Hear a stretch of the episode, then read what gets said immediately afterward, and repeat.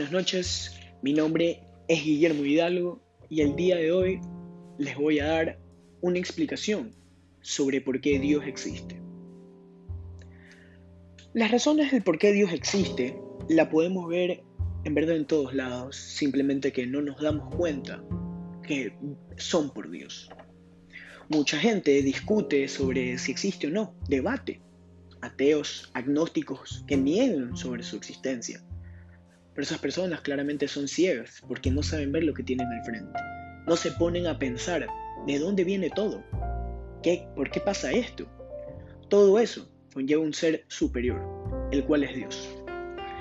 Les voy a hablar de cinco razones del por qué existe Dios, que provienen de uno de los primeros filósofos de el catolicismo, Santo Tomás de Aquino. Él presentó cinco razones que hasta el día de hoy son indiscutiblemente correctas. Número uno, el movimiento. Todas las cosas se mueven, todas, y las cosas son movidas por otras cosas, como por ejemplo una planta es movida por el viento. Pero por ejemplo, ¿qué mueve el viento? Y si seguimos esa cadena, llegaremos al punto de hablar de Dios, que todo viene de Dios, el ser que no se mueve, que mueve a los otros seres. Número 2. Las causas eficientes. ¿Qué es una causa eficiente? Que las cosas pasan por algo. Yo puedo aquí coger y mover mi teléfono, pero porque algo me mueve a mí, mis moléculas, así sucesivamente, así mis neuronas diciéndole a mi cerebro qué hacer.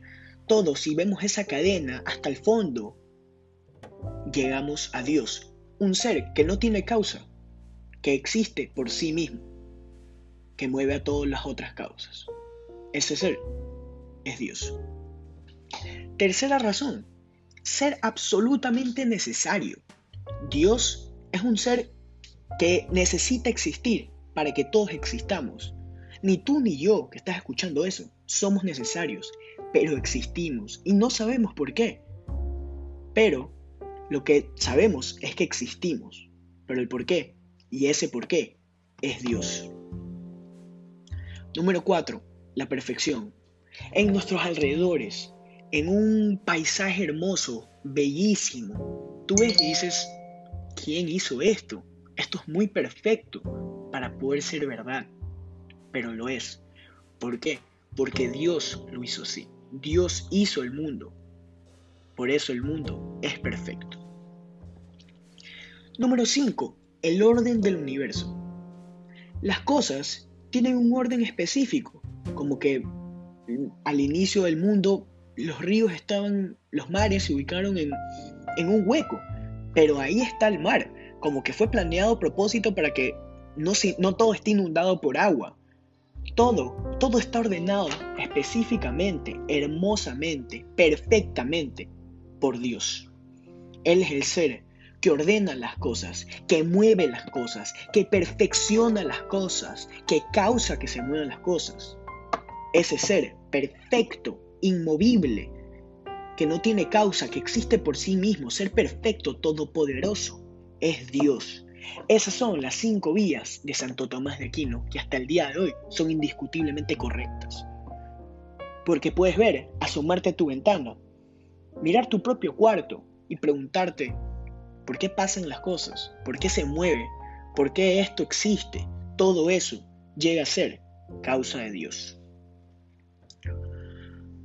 Ahorita vamos a hablar un poco sobre la libertad y la voluntad, de cómo juegan un papel en la existencia del mal.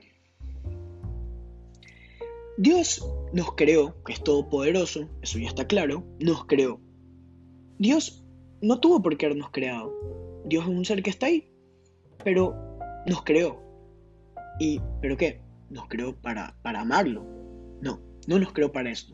Dios nos creó con el libre albedrío, con la capacidad de querer amarlo o no amarlo.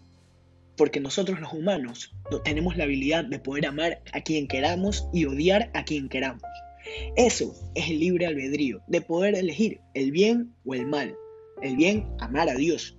El mal, no amarlo. Muchas veces este significado de libertad y libre albedrío son confundidos, Porque la libertad, a diferencia del libre albedrío, que es la habilidad de poder elegir entre bien y el mal, la libertad es elegir el bien. Elegir ser mejor. Elegir estar un paso más cerca de la perfección. Y existe también el libertinaje. ¿Qué es el libertinaje? El libertinaje es el contrario de la libertad. Elegir el mal. Decidir no evolucionar. Es decidir no estar cerca de la perfección. Eso es el libertinaje. Y con eso concluimos con el podcast de hoy, entendiendo por qué Dios existe y diferenciando la libertad con otros conceptos y por qué existe el mal. Muchas gracias.